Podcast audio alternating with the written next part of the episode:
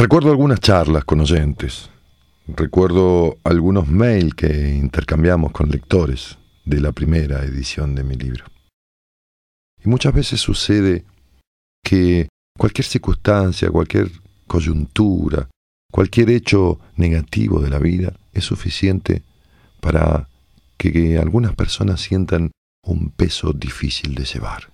Sientan como que, no sé, el peor de los castigos sobrevino sobre ellas, sientan como que en realidad no pueden encontrar la explicación a lo sucedido y se preguntan y se preguntan el por qué sucedió.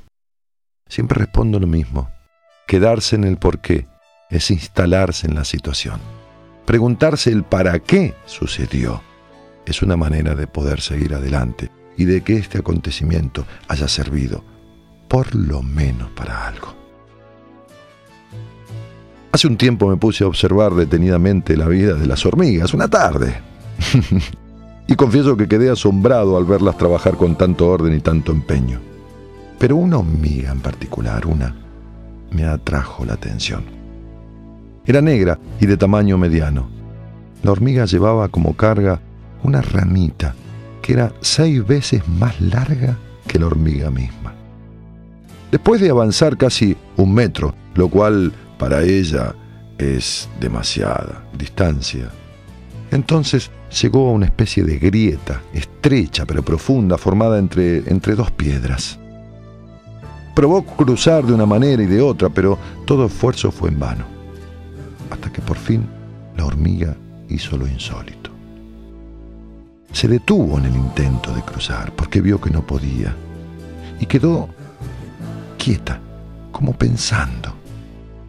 Y entonces, de un momento para otro, con toda habilidad, apoyó los extremos de la ramita en un borde y otro de la grieta. Y así se construyó su propio puente, sobre el cual pudo atravesar aquel abismo, aquello que era una hendidura de 15 o 20 centímetros, pero que para ella era un abismo. Al llegar al otro lado, tomó nuevamente su carga y continuó el esforzado viaje sin inconvenientes. La hormiga supo convertir su carga en un puente y así pudo continuar su viaje. De no haber tenido esa carga, que bien pesada era para ella, no habría podido avanzar en su camino. ¿Entendés? ¿Entendés a lo que me refiero ahora? ¿Cuántas veces nos quejamos por los problemas, las cargas y las pruebas que debemos soportar? pero sin darnos cuenta. Esas mismas cargas, esas mismas pruebas, esos mismos problemas bien tomados, bien utilizados, pueden convertirse en puentes y peldaños que nos ayuden a cruzar del otro lado. No te quedes en el por qué suceden las cosas. Trata de descubrir el para qué y podrás cruzar hacia el otro lado.